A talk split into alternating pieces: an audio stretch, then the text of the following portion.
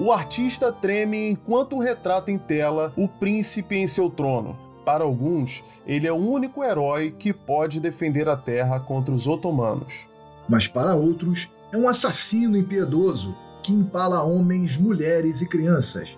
Faz seus banquetes ouvindo os gritos de suas vítimas. O Drácula foi um herói ou um monstro? Eu sou o Felipe Sampaio. E eu sou o Bruno Campos. Bem-vindos ao Resenha Épica!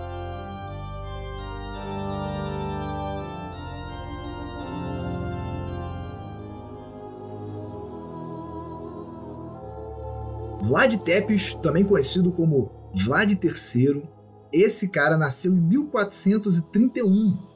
Ele era voivoda, parece até aquele cara lá do meme falando ai minha voida, e isso significava príncipe. é, isso era príncipe na língua dele de uma região chamada Valáquia, que compreende hoje mais ou menos do que é a Romênia. Romênia é aquele país que na aula de geografia que a gente tinha que acertar onde ficava, a gente errava, entendeu? Faz fronteira com um monte de outro país que a gente não conhece muito, como Hungria, Sérvia, Ucrânia, Moldávia, né? Aquele centro-sudoeste europeu ali é confuso, mas é esse lugar, entendeu? Até porque extremamente importante é, esse lugar, extremamente inclusive. o posicionamento para o contexto do que vai acontecer. Mas lembrando que a Romênia só a gente só conhece como Romênia lá para 1878 quando ela adquiriu é, independência. Então ele era príncipe desse lugar. Sim, ele que também é conhecido por muitos outros nomes. Vlad III também era conhecido como Vlad Tepes, que uhum. quer dizer o empalador, e a gente já vai descobrir por quê. E também era conhecido como Dracúlia ou Drácula. E a origem desse nome tão famoso vem do pai dele, né? Vlad II, ele era chamado de Dracul, que quer dizer o dragão, porque o pai dele fazia parte da Ordem do Dragão, era uma ordem de cavalheiros, né, cristãos, e ele, por ser filho de Vlad II, era chamado de Dracúlia, o filho do dragão. Exatamente, e é, e é muito curioso, porque diferente de outros personagens da história, que só vão receber assim um apelido posteriormente, né, ele realmente se intitulava, né, como Drácula. Né, isso na palavra diretamente em português, né, você pode é, chamar de Dragúlia, Drácula com C, Drácula com K, Dracúlia, então ela tem diversas variações, mas todas referenciando o pai dele, que era Vlad Isso. o Dragão, né? Essa essa ordem, ela foi criada pelo imperador romano da época, né? O Império Sacro Império Romano Germânico, em 1408, tem bastante tempo, né? e essa ordem era, ela tinha diversas finalidades, mas a principal, né, era uma ordem cristã, era lutar contra os turcos islâmicos que estavam se expandindo nesse contexto histórico aí. E principalmente, o símbolo da ordem era um dragão. E isso é, fica muito bem representado num filme que eu vou deixar a recomendação aqui, o um filme chamado Drácula, A História Nunca Contada, filme de 2014, com o Luke Evans. Esse e aí, filme. nesse filme. É, é meio controverso. A crítica não aceitou muito bem. Eu tenho algumas coisas para pontuar que também não gostei, mas eu deixo a recomendação porque ela mostra muito bem esse contexto que a gente está falando e ele usando a armadura com, com o desenho de dragão. Eu achei isso bem bacana. não tem nada a ver com o morcego, entendeu? É com o dragão. Eu vi esse filme recentemente, mas eu vou falar dele agora não. Uhum. Vamos falar dele mais pra frente, que eu tenho, eu tenho umas opiniões sobre ele aí. Tranquilo. Essa questão de luta contra os turcos otomanos é o centro aqui do problema. Uhum, exatamente. Né? Porque a Valáquia ela era posicionada ali num local muito estratégico. Porque abaixo estava o Império Turco-Otomano, que uhum. tinha acabado de se expandir bastante, inclusive já tinha tomado Constantinopla. Exatamente, aquele contexto final de Idade Média ali.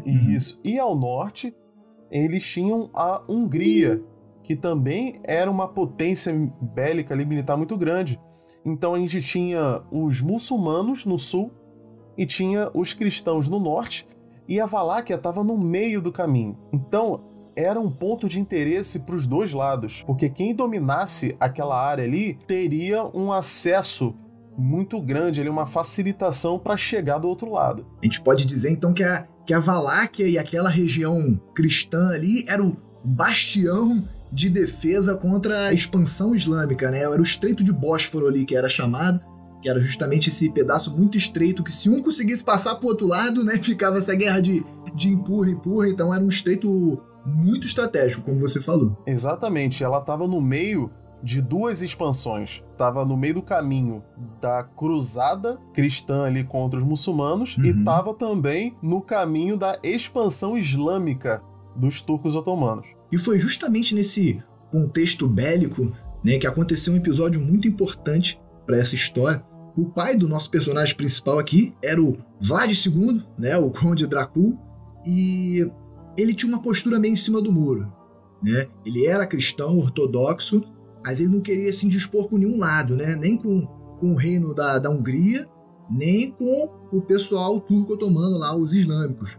Então ele fez um, um acordo com o Império Otomano em que ele teve que dar dois de seus filhos, e isso inclui o Vlad III, nosso personagem principal aqui, que ficou sob os cuidados dos turco-otomanos no ano de 1442. Isso é aquela coisa bem Game of Thrones, né? Quando você queria manter a paz com o reino, você, não, não, faz o seguinte, ó, você cuida do meu filho, ele fica aí numa espécie de, de prisioneiro, então ao mesmo tempo você garante a minha lealdade, né, numa forma de medo. Então o Vlad III, ele conviveu era uma garantia. Com, era uma garantia, exatamente. Então ele conviveu com os turco-otomanos nesse período. Não só o Vlad III, mas o irmão mais novo dele, o Radu, uhum, também. Exatamente. Só que os dois eles tiveram uma postura muito diferente. O Radu aceitou de boa, ele até ele se habituou muito bem à vida na corte otomana, mas o Vlad III não.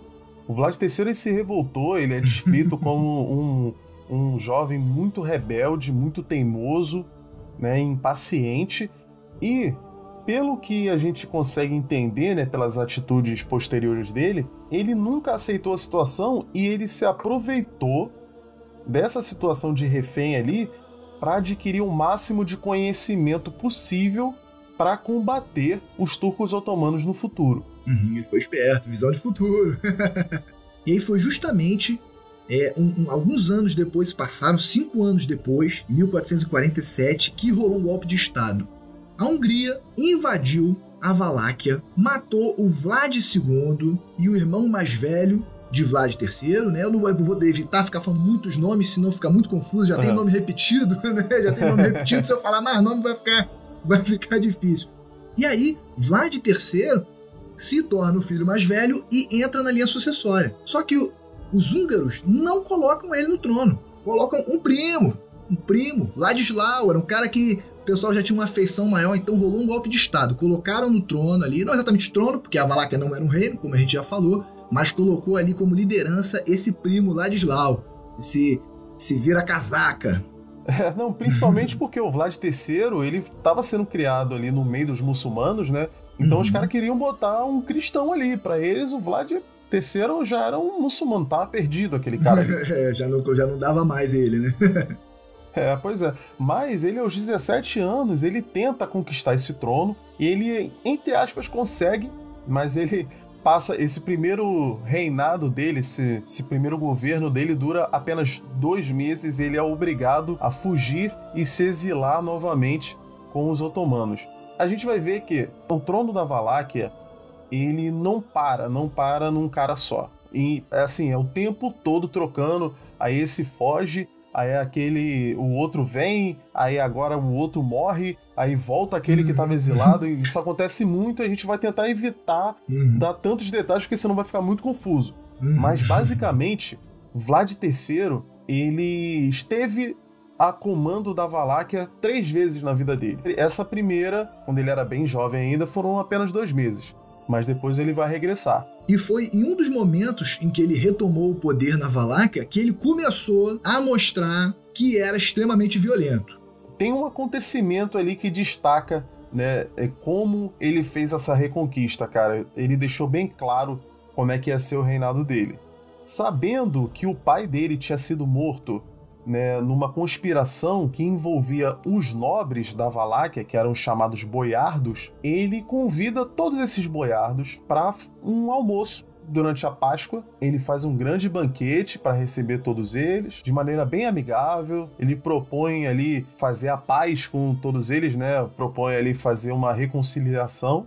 Só que, quando todos esses nobres se sentam à mesa, ele tranca todas as portas e solta a sua guarda para prender todos os nobres, todos os boiardos ali, e ele começa a empalar todos eles para mostrar que sua vingança tinha começado.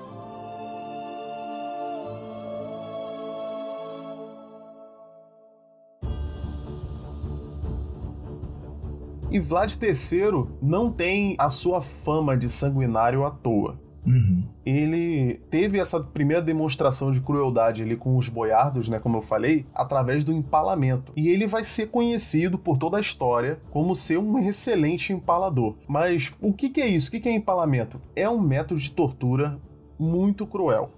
Simplesmente você pega uma estaca bem alta e você introduz na pessoa pelo ânus e você vai marretando aquilo ali até essa estaca atravessar ou pelo ombro, ou pelo peito, ou pelas costas, às vezes sair até na boca. Cruz. E pelo que dizem, Vlad III, ele já tinha feito tantas vezes isso, ele era tão bom nisso, que ele conseguia evitar ao máximo os órgãos vitais para que a pessoa ficasse viva por horas e às vezes até dias, enquanto ela ficava pendurada ali por essa estaca. Então, ele não tem essa fama de cruel à toa. Foi isso que ele fez com todos os nobres ali que tinham é, conspirado contra o pai dele. E, após esse evento, quando ele se vê ali consolidado no trono da Valáquia, ele começa a tentar uma aliança com os húngaros. Nessa época aí, o rei da Hungria era Matias Corvino, e ele tenta fazer uma aliança ali, porque, como eu tinha falado antes, o Vlad nunca deixou de ser cristão. Então ele tentou fazer essa aliança com o Matias. Inclusive, é interessante que quando ele foi até a corte de Matias Corvino, ele levou vários sacos contendo mais de 4 mil orelhas de muçulmanos, pra você ter Pô, noção. Que presentão, hein? O que, que eu vou fazer com isso, cara?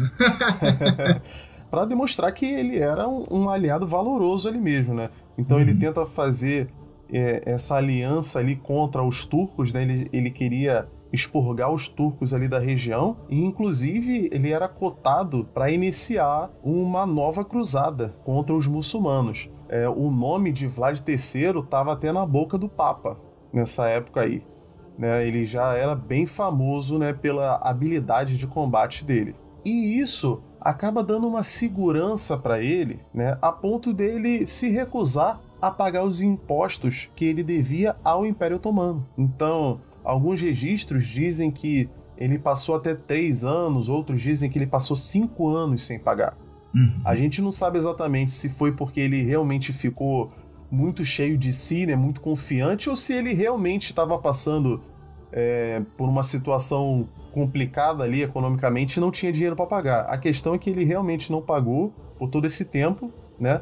E isso começa a criar uma rixa ali com Maomé II, o imperador, né, do Império Turco-Otomano.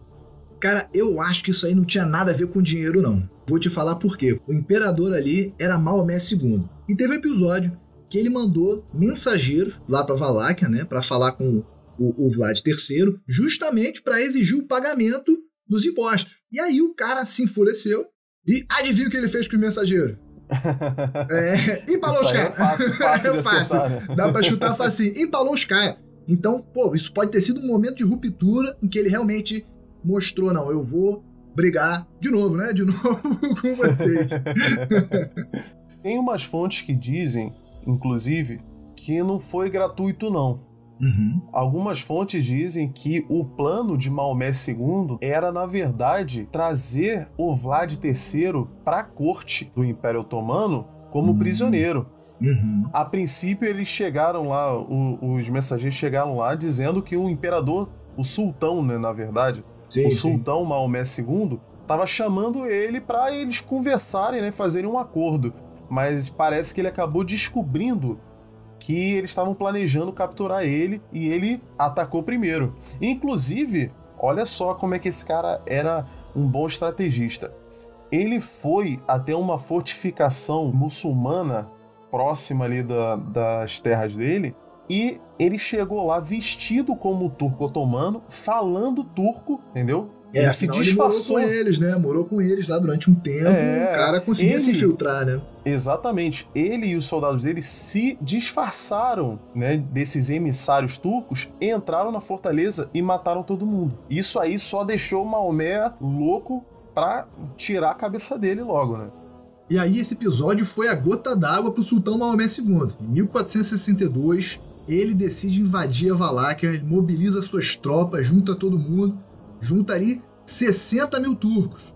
Enquanto o Vlad III, nosso personagem, junta somente 30 mil valaquianos. Pra quem é bom de conta aí, dava dois turcos, dava dois turcos para cada valaquiano. Então o maluco, além de sobreviver ao combate, tinha que matar dois turcos ali para poder ganhar aquela guerra. Nesse momento, o Vlad III, ele tava se garantindo no Matias Corvino, né, cara? Uhum. Ele tinha certeza que o reino húngaro ia apoiar ele nessa, né?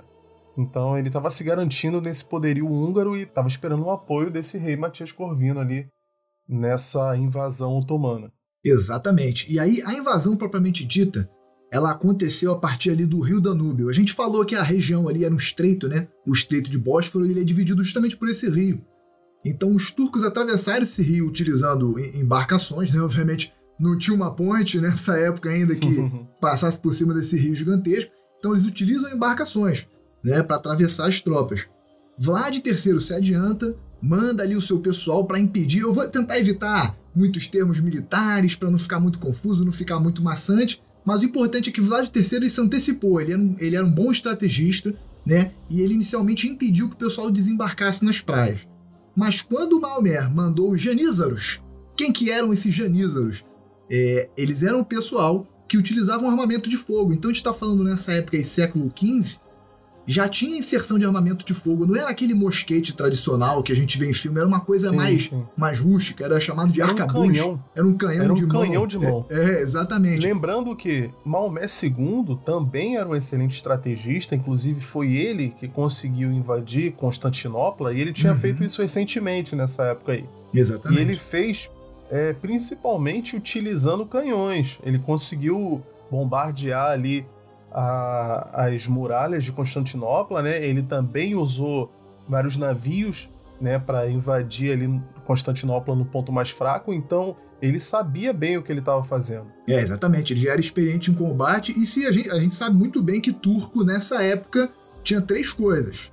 Os caras tinham barba volumosa, tinham turbantes maneiros e pólvora, mano. Pólvora pra cacete. Quem jogou, quem, quem jogou Age of Empires 3 sabe disso. Os caras tinham muito canhão, muita pólvora. E aí, naturalmente. Jogamos muito, jogamos, jogamos muito, muito inclusive, é. E, e, e, aí, meu irmão, nessa hora, não tem cavalo, não tem infantaria que fique na frente, não tem cavalo de ferro. Entendeu? Então, é. em campo aberto, o Vlad III não se garantia. Então, ele teve que se retrair para dentro de seu território. E aí foi que ele se destacou utilizando a tática de guerrilha. Ele foi muito inteligente nessa decisão aí, porque justamente ele tinha um exército bem menor e ele ficava esperando esse apoio que não vinha. Exatamente. Então ele começou a usar essa tática de guerrilha. Ele entrava nas florestas ali, né, e atacava quando os, os otomanos não estavam esperando. Depois ele fugia para dentro da floresta, ele fazia ataques noturnos. Então ele nunca encarava o Maomé II frente para frente, cara. Então, e isso foi uma decisão muito inteligente. Não, exatamente. Como eu falei, ele já estava em desvantagem numérica. Então ele tinha que usar o terreno a favor dele, né? Como você falou, tinha nessa, nessa região a floresta, né? Que era a floresta da Valáquia. Então ele usava esse terreno para esconder os guerreiros dele, os cavaleiros, né? Ele ia atacando somente pequenos escalões dos turcos e isso ia abatendo a moral dos caras, né? Ele usou a, a, a técnica de terra arrasada também. Quanto mais para dentro do território valaquiano ele ia retraindo, né? Ia se defendendo ali, ele ia retirando tudo que fosse possível coletar suprimento então ele queimava as colheitas, envenenava os pontos de suprimento de água, né? E aí, conforme os turcos é, iam avançando, eles não tinham logística apoiando, porque nessa época era muito assim, o pessoal ia invadindo e ia saqueando as coisas. Tava com Sim. fome, ia lá ia na fazenda do cara que tu tá invadindo o território, ia lá e comia. Então, se você não tinha suprimento, também não chegava assim, digamos, pela, pela logística, não, não, não, não vinha né, de um exército principal, alguma coisa assim. Então, a marcha deles foi muito debilitada, cansativa, desgastante, isso deu uma grande vantagem para o Vlad III. Inclusive, dentro dessa técnica de terra arrasada, né, que já era conhecida, né, mas que foi muito bem utilizada por ele, tem um, uma particularidade que eu acho muito interessante. Você falou de envenenamento de água, Uhum. e eu tava pesquisando e supostamente ele, na verdade, não envenenava a água, mas ele tornava ela imprópria para o consumo dos muçulmanos. De que forma? Ele matava porcos, retalhava Hum. os porcos e jogava nesses pontos de água. Entendi. Então aquela água ali, ela estava contaminada por porcos que os muçulmanos não podem não ter pode nenhum comer. contato. Eles não Uhum. podem ingerir uma água ali que teve contato com carne de porco, entendeu? Então isso tornava inviável para eles usarem aqueles pontos de água ali. É legal, ele utilizou uma, digamos assim, um aspecto religioso, né, dos muçulmanos, Sim. porque religiões abraâmicas é, enxergam o- os porcos como criaturas imundas, né? Você não pode ter contato. Mas assim, eu tenho certeza que mesmo que não fosse pelo fato do porco, a água seria insalubre, né? Porque o porco eventualmente ia se decompor ali Com dentro. certeza. né? Com Se você certeza. é. Se você fizesse isso com um cachorro ou com um gato, acho que ia dar o mesmo efeito. Ninguém, ninguém Mas eu, beber. eu né? acho que isso aí tornava a questão mais pessoal, né? Hum, Ficava mais, era, se tornava mais agressivo, né? Uhum. Deixava um recado ali. Tudo isso a gente vê numa série chamada, eu acho que é Ascensão Império Otomano. Uhum. Tem na Netflix, é muito boa. A primeira temporada fala justamente da conquista de Constantinopla, que rende um, um outro episódio que com certeza que é muito interessante. E a segunda temporada trata especificamente sobre essa guerra na Valáquia. E a gente vê ali uma representação do Vlad III muito legal, muito maneira. E adorei a interpretação ali do, do ator, ficou ótimo no papel. Recomendo. É, como sempre, a gente está aqui deixando referências da, da Netflix, porque realmente ela traz, traz filmes e séries muito, muito, muito boas aí, né? E aí, voltando aqui, em determinado momento, o Vlad III, através de espiões infiltrados ali, ele tenta atacar o- diretamente o acampamento de Maomé para capturar, né? Porque se ele captura o sultão, né, o cara, o líder ali, provavelmente as tropas dele iam recuar. Ele não consegue capturar, ele invade o acampamento, mas Maomé não estava lá. E o fato dele não ter sido capturado acabou sendo ruim pro próprio Maomé II, porque as tropas dele ficaram assim, pô, cara, onde é que tava o nosso líder? Na hora que a gente foi, que a gente foi atacado, que a gente Uhum. foi invadir, entendeu? Então isso baixou de, de novo. Então os caras já estavam passando fome, estavam marchando há dias, né? Na hora que eles são diretamente atacados no seu acampamento, o líder deles não estava lá, então olha só a guerra psicológica que Vlad III estava fazendo, né? E aí, para finalizar mesmo essa guerra psicológica, a gente sabe que o cara é bom.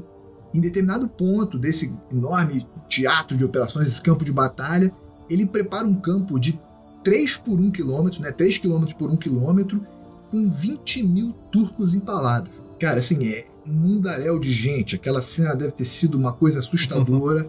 Quando os turcos invasores bateram o olho naquilo ali, aí eles falaram, pô, vou não. Não vou, não vou dar. A partir é, daqui é eu não vou. intimidação pura isso, Intimidação cara. O cara é um pura. monstro. E aí, mano, essa- isso foi o, o- o embate final, digamos assim. Os turcos se retiraram a partir daí. Cara, eu não sei você. Eu não teria esperado chegar nesse ponto, não. Eu, eu tinha desistido É. lá quando eu comecei a passar fome lá, negócio de, de, de- de água envenenada. Eu tinha falado Água isso. com porco? Água que com porra é essa de porco? porco na minha água? Valeu. Não. Valeu, tô voltando.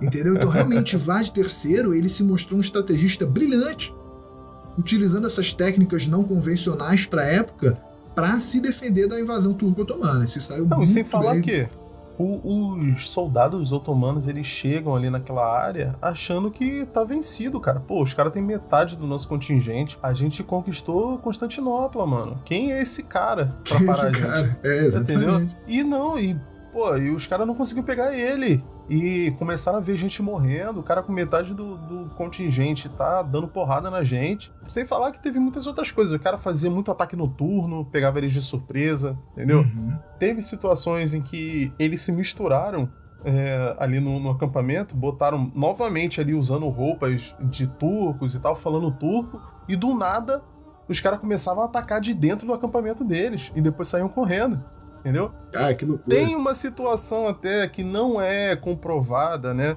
Mas é, especula-se que ele tenha mandado até um destacamento de doentes para atacar o acampamento deles. Pessoas que tinham lepra, Uhum. pessoas que estavam com a peste, pessoas que tinham tuberculose. Ele mandou esse pessoal para fazer um ataque noturno no acampamento deles para deixar eles doentes. Então, assim, cara usava de, de guerra biológica. Ah, guerra biológica é mesmo, né, velho? Negócio é, totalmente então, à frente assim, do tempo. É, o cara era um excelente estrategista. Lógico que é uma suposição, né? Mas eu não duvido nada, cara. Não duvido nada de Vlad III. É. Com certeza. Então, ele realmente conseguiu abalar o moral do soldado otomano. Ah, e isso só serve realmente para reforçar toda essa mística em torno do Vlad III. Os turcos se achavam imbatíveis até baterem de frente com Vlad III, o Conde Drácula.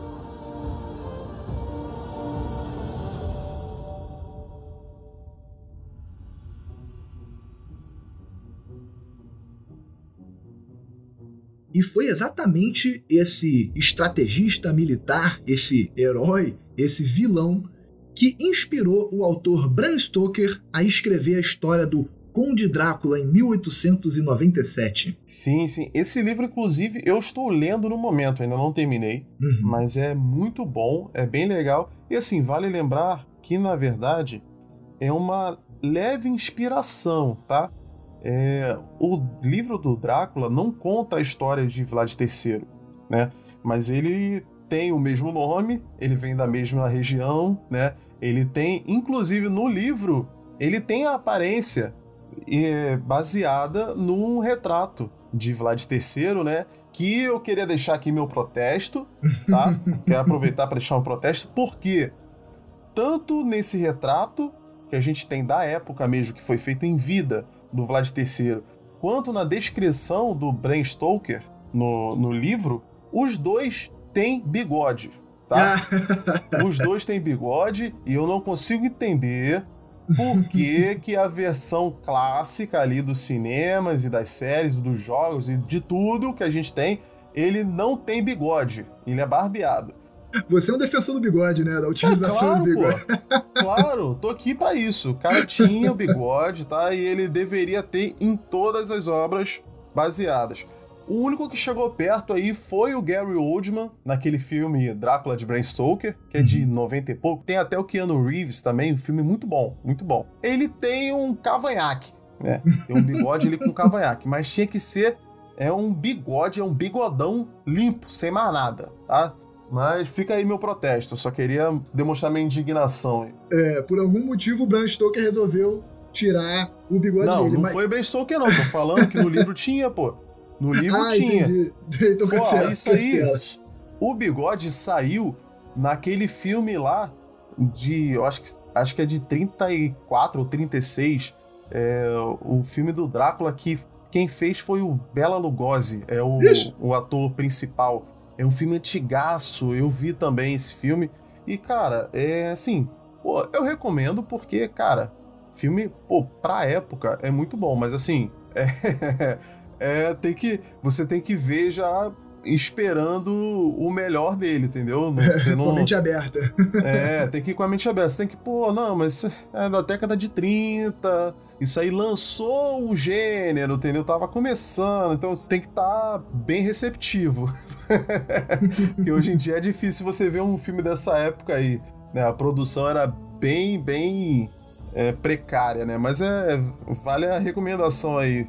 Não, com certeza. É, e o Bram Stoker, o, o, autor do Conde Drácula, ele, como você bem falou, ele se inspirou em muita coisa. Embora o livro não fosse, como você também falou, do Vlad III, tem muita coisa que, que é, é muito similar. Né? Por exemplo, o, o Castelo de Bran é um castelo que fica entre a Transilvânia e Valáquia. E o autor ele nunca esteve lá. Ele nunca botou o pé na Romênia. Só que a descrição que ele colocou no livro parece muito né, com esse castelo. Sim. É, o castelo de, de, do Drácula é muito parecido com esse castelo que realmente existe. E aí, o que, que o pessoal na Romênia fez? A equipe de turismo lá, né? O tu, tu, turismo como em geral da Romênia, eles estimularam a propaganda. Então tem muita gente hoje, cerca de 700 mil visitantes por ano, que vão lá ver esse castelo, entendeu? Achando que é o castelo do Vlad III e não foi, entendeu? Talvez, talvez não existe evidência histórica suficiente, mas talvez Vlad III tenha ficado alguns dias nesse castelo na Sim. condição de prisioneiro. Então, tipo assim, ele não era o rei daquele castelo, não era o soberano ali. A gente já falou que ele ficava, né, oscilando entre o trono e exílio, né? Ele fez isso três vezes. É, é, em um Do céu ao inferno em três horas, tá ligado? É, ele esteve, é, durante um desses exílios aí, ele esteve escondido na Transilvânia, que realmente existe. Uhum. Parece uma coisa fantástica, né? É um nome que está muito presente né, no, no, mitológico, mas é, é um, uma região que realmente existe ali na antiga Valáquia, né? Uhum. E, como eu disse, é, o livro não é sobre a história do Vlad III, mas o personagem é bem inspirado nele, né? Então, toda a mitologia ali, ele vem do mesmo lugar, ele tinha a mesma aparência, ele era um conde da Valáquia, isso tudo. Só que a história do livro, né, do Drácula de Bram Stoker, se passa séculos depois, quatro séculos depois, justamente por ele ser um vampiro e tal. Ele sobreviveu esses quatro séculos e ele decide ir para Inglaterra, entendeu? E tem toda uma questão ali que ele conhece uma mulher que seria a reencarnação do grande amor dele que morreu, né? E uhum. o, o Vlad III realmente perdeu a, a, esposa dele durante essas guerras e tudo. Então, assim, tem vários signos ali que o Bram Stoker ele tirou do personagem histórico para fazer o romance dele. Agora, a obra que realmente tentou contar a vida do Vlad III, utilizando esse pano de fundo aí do Bram Stoker, foi Drácula, a história não contada, que você citou no início. Uhum. Né, que é um filme aí de. É o que? 2015? 14? 2014. Cara, esse filme, pô, eu tenho sentimentos diferentes assim sobre ele. cara, de cara eu achei assim muito bobo exagerado uhum. em algumas partes. Mas depois, cara, eu fui assimilando aquilo ali e eu fui fazendo a pesquisa, né? E, cara, eu vi que ele tem muitos elementos da história real. Ele é contado de uma maneira extremamente fantasiosa, Sim. mas ele adiciona muitos elementos da realidade. Por quê? No Brainstalker era só o personagem, né? Que era baseado no Vlad, mas não tinha o contexto político. E esse filme traz o contexto político. Então, nesse filme, você vai ver Maomé II, Uhum. Você vai ver a guerra entre os dois, você vai ver essa questão de, dos filhos sendo levados como reféns, né? É, para garantir essa aliança entre os dois. Só que ele, esse filme também tem toda a magia ali, toda a mitologia do vampiro também. Então eu recomendo sim que vocês vejam. Pode ser que o pessoal aí não vá gostar de algumas coisas, mas vale, vale a pena, vale a pena adquirir, assim, pelo, mesmo que seja pouco conhecimento sobre, mas você vai adquirir assistindo aquilo ali. Então vale a pena. Cara, eu acho que o meu sentimento foi bem parecido com o teu. Quando eu fui assistir esse filme, tem bastante tempo até, eu fui com essa expectativa de ver um filme de vampiro. Entendeu? E ele traz uma, uma carga histórica, um conteúdo histórico, porque na época eu não fazia ideia de onde que era o, o Vlad III, o Conde Drácula, Romênio, sabia nem o que, que, que era isso. Entendeu? Então, e aí isso me incomodou um pouco. E aí misturou. Aí beleza, aceitei o contexto, o contexto político, tava rolando ali. Aí de repente misturou a fantasia. O cara conhece lá um suposto demônio, vampiro que dá o poder para ele. E cara, tem uma cena do filme que incomodou, me incomodou bastante, tá? Qual? É, pô, é um filme antigo, então eu vou dar o spoiler aqui, pessoal, me desculpem. pô, é, no, no, final lá, cara, ele, ele, ele, ele faz o céu se abrir para os raios de sol matarem os outros vampiros que ele tinha criado, pra ele ser o único é. vampiro. Cara, eu achei isso uma loucura tremenda. tipo, tipo, assim, nada pô, vampiro. Nada, né? nada, a ver, pô, beleza, tu quer falar que o vampiro vira morcego? Porque, sei lá, já é cultural agora, que ele controla a nuvem. a forçou Esse amizade. Filme, ele meio que perdeu a mão em alguns momentos, porque ele tentou meio que se levar a sério, né? E trazer muita coisa da história mesmo uhum. ali. Se tentou se mostrar um pouco mais real, mais realista, né? E do nada acontecia essas coisas miraculosas assim. Mas existem muitas obras que realmente trazem o Drácula como esse ser mitológico totalmente desvencilhado do do Vlad III, né? Do Vlad III, entendeu? Como figura histórica e são excelentes, cara. É, a gente teve na, na, Netflix também, mais uma vez, né? Tem a série Castlevania, que é baseada hum, no hum. jogo lá Sim. do PlayStation 1, que é um excelente. É. Entendeu? A gente vê um Drácula bem mais mitológico ali. Ele é um, nessa série ele é quase um deus, cara. Ele tem muitos poderes e tal, mas ainda com aquela essência, entendeu? De um cara é, muito cruel, de alguém que perdeu alguém que ele amava e tal sempre tem aquela essência ali do Bram Stoker, né? Que o Bram Stoker soube trabalhar muito bem, né? A gente, mas assim, a gente teve muitas outras figuras ali é, que foram muito emblemáticas, né? Principalmente durante a nossa infância, né? Tem aquele filme do Van Helsing lá. Uhum. É, eu acho que é Van Helsing mesmo o nome do filme, né? Que é o Hugh Jackman que faz o um papel Sim, principal sim. ali do, No- no- do do filme. Helsing. Inclusive, eu concordo plenamente contigo, cara. Se vai falar sobre vampiro, irmão, é sobre vampiro, entendeu? É a, a- a mitologia toda, é pra confundir as coisas. O filme do Van Helsing é um exemplo perfeito disso. Porque, cara, só tem uma coisa mais maneira que vampiro. É o caçador de vampiro, é o cara que caça É. ele, tá ligado? E eles conseguiram acertar direitinho com, essa, com, esse, com esse personagem do, do Van Helsing, que deu filme aí também. Cara, muito bom. Inclusive, o Van Helsing nesse filme é um lobisomem. Então você vê a Hum. luta de lobisomem com vampiro. É muito É isso, doido, mas é é, muito isso que a maneiro. gente quer, é isso que a gente quer, cara. É E, isso que a cara, gente gosta. esse filme, ele é antigão, sei lá, Uhum. deve ser 2004, 2005, não sei. E até hoje eu não Uhum. vi uma transformação de lobisomem melhor, tá? Eu tô esperando, eu quero na minha mesa aqui uma transformação melhor. Quem estiver ouvindo, me prove que eu tô errado, tá? Eu tenho uma transformação. Não tem aquele meme do cara sentado na mesa escrito prove que eu estou errado? Então, é o melhor, melhor transformação de lobisomem é a do Van Helsing, do, do Hugh Jackman. Prove que eu estou errado, tá? Porque o cara, ele, ele vai rasgando a própria pele e o lobisomem sai de dentro. E depois, quando ele se transforma de volta, é o contrário, né? Ele vai rasgando os pelos ali e, o- e o homem sai de... Porra, é incrível, incrível. E é muito maneiro, deu uma revitalizada na, na visão do Van Helsing, que no original, no livro, ele é simplesmente um, um médico. Ele é um médico que é um cara muito estudioso, né, muito inteligente, e ele meio que tem umas ideias meio fora da casinha. Quando ele começa a ver as pessoas com cicatrizes né, no pescoço, ele começa a associar com mitologia, o pessoal de início não acredita nele, mas ele vai provando que aquilo pode ser real. É isso, ponto. Ele não é um caçador de monstros, Hum, né?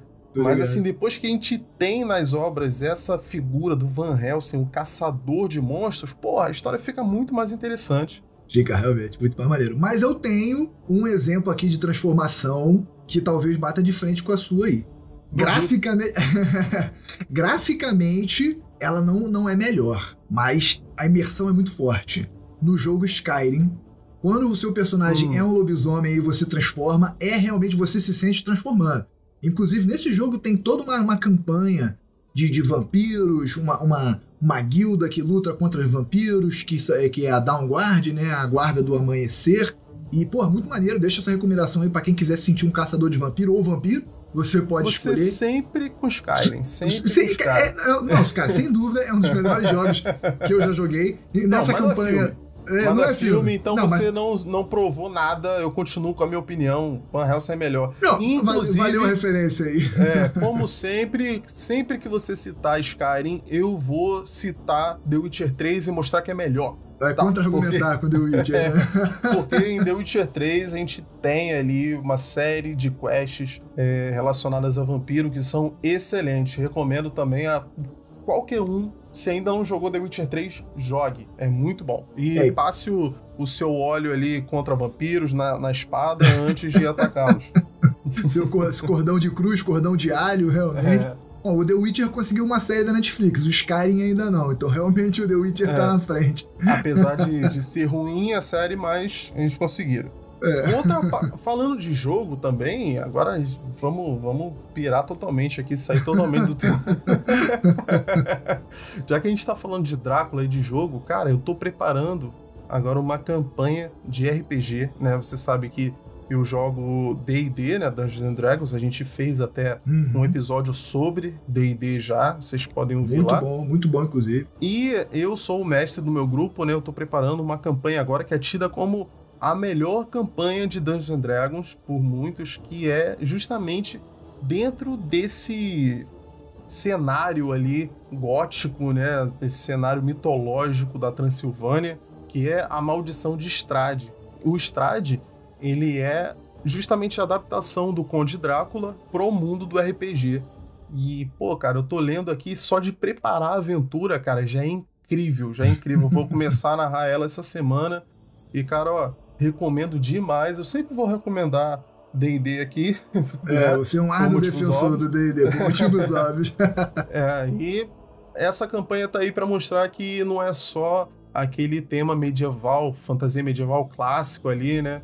lutar contra o dragão. Não, tem muita coisa maneira para fazer, inclusive lutar contra o Conde Drácula. Muito maneiro isso aí. E uma última recomendação que eu não poderia deixar de falar, já que você também tem as suas recomendações, eu não vou deixar de falar do filme Hotel Transilvânia. Porra, muito bom também, cara. Deixa a recomendação aí. Muito que bacana. realmente essa visão ali, por mais lógico que é uma comédia, né, uma animação para criança, hum, mas é legal. Pra criança. Eu assisti com a minha mulher, tinha criança nenhuma na sala. mas eles trazem é, esse visual clássico do Drácula, né, que é aquele cara com a capa preta, né, com o cabelo bem penteado para trás, o rosto barbeado, hum, infelizmente. É, sem o bigode, né? né? Infelizmente. Aquela cara pálida sem o bigode, né? Que a gente já falou que é, existe lá desde do, do Bela Lugosi lá, né? E foi perpetuada por vários filmes e séries depois, né? Mas, não sei se você sabe, a primeira adaptação do Drácula para o cinema não era exatamente Drácula, né? Tentaram fazer o filme e não conseguiram os direitos, então foi criado o Nosferato. Hum. Né? O Nosferato saiu daí. A hum. história é basicamente a mesma. Cara, eu não lembro agora, mas eu acho que esse filme é de 22 pouco é antigo, é muito hein? antigo, muito antigo. O quê? 2022, ano passado? É. 1922, cara, é um filme mudo, preto e branco, lógico. Hum. E, assim, um marco no cinema, principalmente, né, para os filmes de terror. Com certeza foi um dos primeiros filmes de terror da história, assim, e é muito famoso. É, a gente não falou das novelas, né, cara? Uhum. Você viu Vamp? Não, eu não vi nenhuma dessas três novelas. É, não. Vamp não é da minha época, não. Eu vi o Beijo do Vampiro, que Vamp é mais antiga. É, o Beijo do Vampiro, eu me lembro que eu era criança, né? Lógico, mas eu, eu até gostava. Ela começou meio assustadora, mas eu acho que foi assustador demais e o pessoal, depois ela foi ficando mais bobinha, virou meio que um, um Mutantes da Record, tá ligado? Uhum. É, mutantes de vampiro. mas mesmo assim era melhor que Crepúsculo.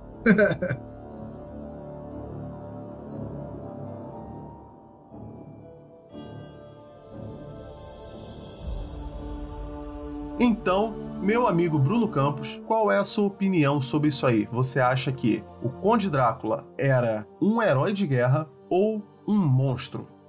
Meu amigo Felipe Sampaio, hoje eu vou trazer uma, uma opinião assim, digamos, bem pontual, né? Tudo tem um lance de ponto de vista. Talvez para os cristãos, né, ele tenha sido um herói porque ele impediu a, a expansão islâmica ali, né, para subir pela Europa. É, com certeza para os turcos, para os muçulmanos, ele não era um herói. Acho que seria muito difícil pensar isso como um negócio enfiado lá, entendeu? Só que para mim, minha opinião, ele era um vilão. Vilãozíssimo. Porque claramente ele fazia tudo que estava ao alcance dele por conveniência, ele só queria estar no poder.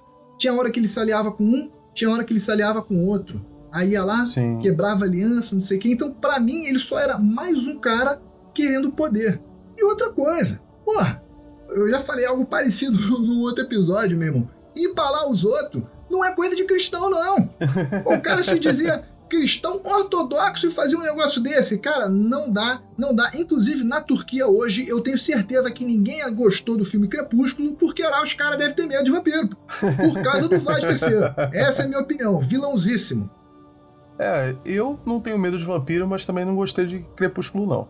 Mas É, cara, eu vou começar dizendo que eu já acho que talvez ele não fosse um cara que só queria poder, não. Uhum. Se a gente parar pra pensar, a Valáquia, ela tá numa posição muito difícil dentro desse contexto. Porque ela tá sendo imprensada por dois exércitos enormes, muito maiores do que ela. E toda vez que ela tenta agradar um, desagrada o outro. Então, a gente viu que não só o Vlad III esteve nessa situação onde ele ficou mudando de lado. Todos os regentes ali, todos os líderes da Valáquia durante esse período passaram por isso. E a Valáquia ela teve trocas né, de voivode constantes ali por conta disso aí. Muita gente morreu. Aí você imagina, num contexto né, onde ele tá passando por essa dificuldade ali, o pai dele foi morto, o irmão dele tá. Cara, você sabe como é que o irmão dele morreu? Colocaram. O irmão mais velho dele foi assassinado na invasão do, do Sim, né? mas você sabe como? A, a forma? Não, não, não, sei. Eles colocaram ferro em brasa nos olhos dele e depois enterraram ele vivo. Cruz. Então, cara, é, ele vivia num contexto ali, numa situação muito violenta. Ele foi ah, criado. Tadinho, tadinho dele. Adora deixa, ele então, pô. pô. Deixa eu terminar, pô. Deixa eu terminar, pô. Eu, hein? Quando tá falando aí do crepúsculo aí, não, não te interrompo. então, cara, ele foi criado numa situação ali muito difícil, muito a criação dele foi muito bélica. Ele foi criado é, no exílio ali, né? Foi criado como um refém em, em, que qualquer momento ele podia ser morto se o pai dele fizesse aquilo que o sultão é, não gostasse, né? E ele foi criado pelo inimigo, então quando ele teve a chance dele, ele falou assim: "Cara, eu tenho que mostrar, impor meu respeito aqui e eu tenho que, pô, tem que fazer com que esses caras me temam". Só que, para mim, nada disso é desculpa. É, uhum. O Vlad III ele é, para mim, um dos exemplos de um cara que tinha perturbações mentais, um cara que uhum. provavelmente era um psicopata. Um né? sádico. E a gente sabe que um, um, sádico, um psicopata, um sociopata em posições uhum. de poder, principalmente nessa época aí, na era medieval, que não se sabia nada sobre psicologia, que não tinha nada para delimitar ali, para segurar é, as atitudes de um monarca ou de um líder, esses caras, eles se faziam, cara. Ele podia fazer o que ele quisesse, então não tinha limite para a maldade dele. E outra coisa, é... eu não acho que ele é um monstro, porque é... o monstro Drácula é uma parada mitológica e eu acho que mesmo toda a violência, toda a crueldade dele não transforma ele num monstro, porque naquela situação ali, não que ele tenha sido levado a isso, mas a gente vê crueldade de todos os lados, não era só ele, entendeu? Uhum. E ele também não pode ser um herói, cara. Porque eu acho que a gente até tem que pensar melhor nessa mística de herói de guerra. Porque não importa pelo que você tá lutando. Eu acho que você ser chamado de herói por matar pessoas é uma coisa complexa. Isso é um assunto que está sendo discutido relacionado a vários períodos históricos e vários povos, né? A gente vai ver que dentro da Guerra Civil Americana, por exemplo, você tem heróis, entre aspas, dos dois lados, uhum. né? E então a gente tem que repensar isso aí. Eu acho que uma pessoa é, que matou muitas outras, ainda mais com requintes de crueldade, não pode ser um herói, não importa os motivos dela, entendeu? Então, para mim, ele não é um nem outro. Ele era só um psicopata que gostava de empalar os outros. É isso. Entendi. Pô, muito, muito bem explanado, mas não mudou minha opinião. pra mim ele era um monstro, um monstro, vilão mesmo, bebia sangue, tudo que tem direito esse negócio aí. e para você que tá ouvindo aí, o Vlad III, o Vlad Tepes, o Empalador, o Draculia, era um monstro? Era um herói? Não era nenhum dos dois? O que, que vocês acham? Fala para eles, Campos, como é que eles podem falar com a gente? Pessoal, muito fácil, só entrar lá no Instagram, arroba resenha épica, deixa um feedback, o que, que vocês acharam, se o Vlad III era um herói, era um vilão, se ele realmente era o vampiro, fala lá pra gente o que, que vocês acharam. Tem um monte de postagem ao longo da semana, muita curiosidade histórica interessante curte lá, dá um joinha no Spotify também, que isso é muito importante pra gente. A gente espera que vocês tenham gostado e até a próxima. Valeu, pessoal!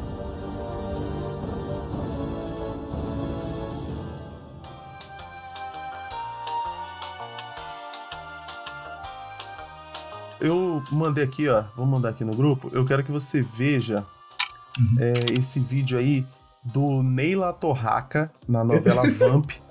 interpretando o Conde Drácula. Só, eu só é quero do... que você assista isso aí. e caralho, é música do Michael Jackson? É. Ah, não. não.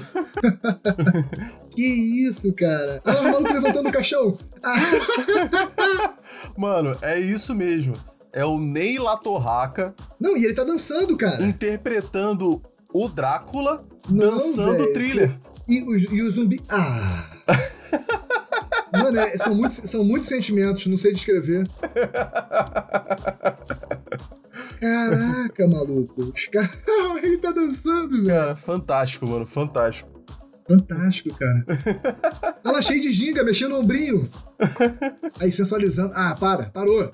Parou, pausa aí o vídeo, chega. Não dá mais não. Eu, eu aguentei o que deu.